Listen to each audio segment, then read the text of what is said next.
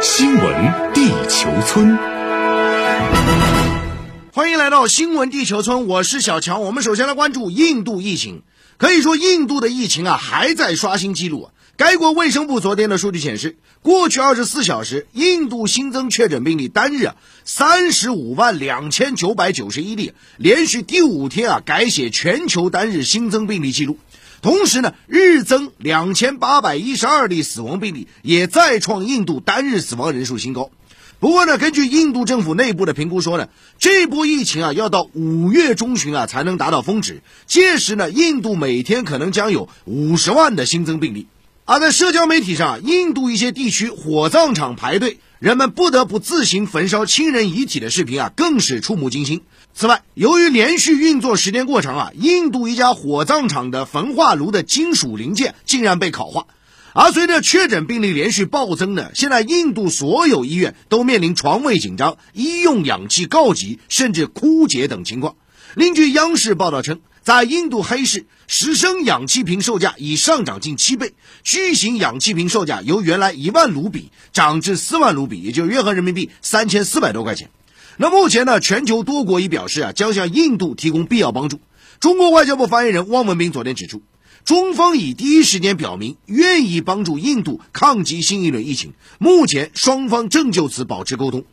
针对当前疫情，印度公共卫生基金会流行病学教授巴布认为。与去年第一波疫情相比啊，印度当前疫情呈现蔓延速度快、无症状感染者多、年轻感染者占多数等特点。另一边，防疫措施松散、新冠疫苗接种进度未达预期等啊，也是印度近来疫情急剧反弹的原因之一。值得一提的是，美国此前叫停疫苗原材料出口，不仅拖累了印度抗击疫情的后腿，而且也令全球的抗疫进程啊更加的艰难缓慢。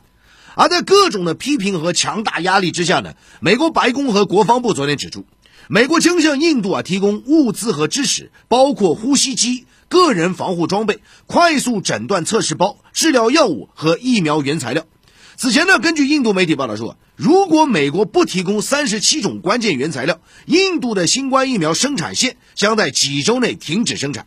不过呢，有许多媒体很快发现。美国这次呢是部分的解除对印度疫苗原材料的出口禁令，而且呢没有提到啊直接提供疫苗这个事儿。而在美国改变态度同一天呢，英法德也宣布向印度提供援助。对此呢，《纽约时报》昨天评论指出，拜登上任时啊誓言要恢复美国在全球卫生领域的领导地位，但是呢，拜登也面临着前任留下的所谓“美国优先”的后遗症。此外呢，《华盛顿邮报》指出啊。拜登说希望为全世界提供帮助，但是呢，没有做出具体的承诺。而且呢，许多发展中国家认为啊，你美国和其他富裕西方国家可以通过暂停制药公司的知识产权来迅速增加全球疫苗的供应。与此同时，从疫苗的接种情况来看，各国也是差距悬殊。相较于印度啊，只有百分之一点四的人完成疫苗接种，美国现在四分之一人已经完成疫苗接种。那么现在在印度啊，更令人忧虑是什么呢？就是在疫情如此严峻的情况下，印度西孟加拉邦仍在举行地方议会选举相关的投票。那印度媒体昨天指出呢，昨天的投票在一万多个投票站进行啊，超过八百多万的选民啊将做出决定。那么对于这样的状况呢，现年八十七岁的印度前总理高达前天是罕见发声，并致信莫迪啊，向政府提出了多项防疫建议。印度媒体昨天报道说呢，高达将此次印度的疫情描述为民族危机。他呼吁减少地方帮选举等活动，暂停所有补选和未完成阶段的选举工作，将其推迟至少六个月。同时呢，印度这位前总理高达警告说，尽管印度当前防疫的重点是大城市，但是呢，城郊和乡村地区可能潜伏着更大危险。好，我们继续来快速了解一组要闻简讯。针对国际原子能机构正推进就日本计划将福岛核事故污水排入大海成立技术工作组一事，中国外交部发言人汪文斌昨天表示，国际原子能机构正积极筹建相关技术工作组，日前已向中方确认将邀请中国专家加入工作组，中方将全力支持机构后续工作。日方在启动核污水排海之前，应该切实满足中方等利益攸关方和国际社会关切。好，接着来关注美俄关系。当地时间二十六号，俄罗斯外交部发言人扎哈罗娃宣布，将美国列入不友好国家名单，据了解，名单上的国家不允许雇佣俄罗斯公民在其外交机构中工作。扎哈罗娃当天表示，最终的名单将由俄罗斯政府内阁研究确认后公布，但美国显然将出现在这个名单上。他强调，目前的结果完全是由美国的不友好行为导致，具体来说是美国针对俄罗斯的制裁以及驱逐外交官等行为。好接下来把视线转向日本方面，受政治丑闻和新冠疫情应对不利等因素影响，日本执政的自民党在前天举行的参众两院补选和重选中失败，三个议席全部由在野党包揽。本次选举被视为下届众议院选举的前哨战。有分析师认为，日本首相菅义伟在这次选举中受到重创，执政党内部也出现对下届众议院选举前景的担忧。好，这时呢，我们来聊聊国际商业财经啊，来关注印度的医用氧气的缺口啊。那确实，这跟医药板块也是密切关联啊。全球的供应链啊，这也会涉及到一个资本市场啊。首先来从疫情的角度来看啊，印度疫情仍然在刷新记录啊。那该国卫生部昨天数据显示呢，过去二十四小时啊，印度新增确诊病例啊三十五万两千九百九十一例，连续第五天啊这个改写全球单日新增病例记录。同时呢啊，印度日增两千八百一十二例死亡病例啊，也是创该国单日死亡人数新高。不过呢，根据印度内政部的评估说啊，这波疫情要到五月中旬啊才能达到峰值啊。那么届时呢，印度每天将有五十万新增病例。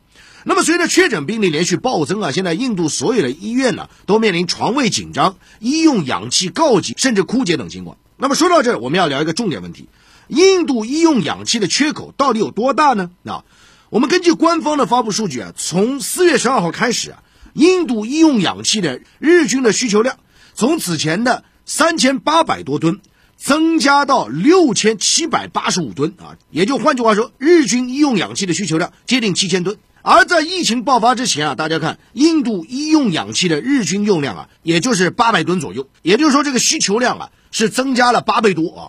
那么印度快报就指出呢，四月十八号以来啊，印度医用氧气供应链几乎是完全中断啊。比如说印度最大的液氧制造商啊就表示呢，该公司拥有五百多辆特种的低温罐车和六百多名驾驶员，负责全印度啊百分之六十的医用氧气的供应，客户呢超过八百家医院啊。但是现在什么情况？即便这家公司全天二十四小时不间断的开足马力的生产，产能也只有两千吨，仍然是供不应求。而我们刚刚讲的，现在日均的这样一个需求量接近七千吨。那么业内人士指出呢，现在生产只是问题一部分了，关键是长距离运输啊，尤其是面向印度农村和偏远地区的运输。那么这里为什么要指出呢？就印度的道路基础设施条件非常差啊，那么加之氧气运输要求啊，而且要限速。所以这个路况不同啊，运输时间又啊千差万别。那么更为重要是什么呢？就是你运输氧气啊，不是说随便什么车都能运的，你必须是符合条件的、登记备案的特种低温罐车。而这种车呢，在印度数量非常有限，目前在政府登记备案的这些车呢，才一千一百多辆。那目前呢，印度的铁路部门啊，军方也已加入到这个啊运送氧气的这样一个队伍当中啊，但是呢，啊可以说也是杯水车薪了。那此外呢，造成当前印度氧气短缺还有一个原因，就是说什么呢？囤货。就很多的这个医用氧气的供应商说呢，现在很多人都在那儿囤积氧气或者制氧的机器啊，这不仅有安全隐患，而且是推高了市场价格。另据央视报道称，在印度的黑市啊，现在十升氧气瓶售价已上涨近七倍，巨型氧气瓶的售价则由原来一万卢比啊上涨至四万卢比，约合人民币三千四百多块钱。那么。目前啊，整个印度的这样一个医用氧气的短缺呢，资本市场实际上已经有一个相关的一个体现啊，这里就不展开了。那目前呢，全球多国已决定向印度啊提供帮助啊。那么，印度斯坦时报昨天就指出，如果印度此轮疫情在五月中旬见顶，并且逐步平息呢，那么本国生产加外国援助的方式啊，可以满足需求。但是，如果疫情恶化，包括医用氧气在内的医疗资源，可能将继续的面临捉襟见肘的这样一个窘境。那么，除了我们刚刚讲的这个涉及到啊医用氧气，包括医药层面之外呢，现在对印度经济外界也是非常关注。那我们看到，IMF 也就是国际货币基金组织呢，本月初是发布一个报告啊，将今年印度经济的增速预期提高了百分之十二点五。但是呢，现在恶化的新一轮疫情啊，给这个印度经济蒙上了阴影。此外呢，现在考虑到疫情的恶化啊，这印度部分机构呢已经下调了本财年经济增长预期。另外呢，根据彭博社报道，在本月啊，也就是四月份。印度股市在亚洲地区表现最差，印度货币卢比也是持续的贬值，成为近一个月来亚洲最弱势的货币啊。那有关于印度的这个基本面，包括资本市场啊，我们也会密切的关注啊。好，接着再聊聊其他国际商业财经资讯啊。先来看看宏观的，那现在其实全球美股的这样一个上行啊，那道琼已经接近三万五的这样一个点位啊，那很多人就现在非常关心美联储的动作了。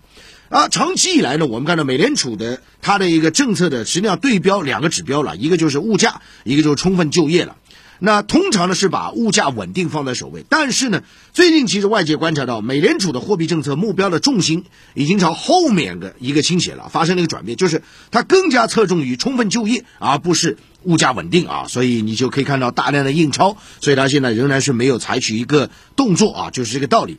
好，接着再聊聊能源大宗啊，确实。尤其要讲黑色系啊，你可以看到近期啊，铁矿石啊、螺纹钢啊这些黑色系金属期货价格大幅上涨。那在资本市场也有体现，包括钢铁板块啊，这里我就不展开了。那现在黑色系的整个的期货价格上涨呢，跟需求增长啊是不无关系啊。那么接下来这个黑色系怎么走啊？其实也是资本市场关注焦点的。有分析指出呢，随着全球经济恢复啊，对于钢材的需求也保持一个增长态势啊。钢材需求的增长也必将会带动铁矿石需求增长。同时呢，黑色系期货价格的上涨也提振了一些相关公司的啊一季度的这样一个业绩啊，也不展开了啊。那么对黑色系的后续走势怎么看啊？总的来看呢，啊，综合各方的观点，就是铁矿石的价格近期或者是相当一段时间内啊，仍然是处于一个高位一个震荡运行啊，高位的运行啊。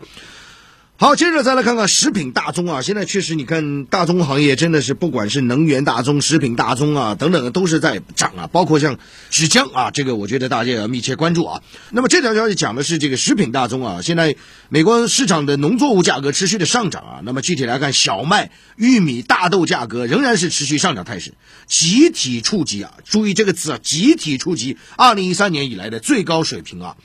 好，最后再来看看财富资本啊，跟这个数字货币有关了。那那么消息人士表示，摩根大通将发行主动管理型的比特币基金啊，比特币基金。说白了，这个基金对标比特币了。那么最早可能在今年夏天推出啊。那么消息人士称呢，摩根大通这支基金啊，将面向私人财富客户啊，实际上也是一个重要试水啊。最近关于比特币啊，这个大的财团、大的金融机构一些动作，我觉得也是值得密切的关注。好了，今天就聊这么多国际商业财经啊。如果你对更多的国际新闻感兴趣的话，您不妨可以在抖音平台搜索并关注“新闻地球村”。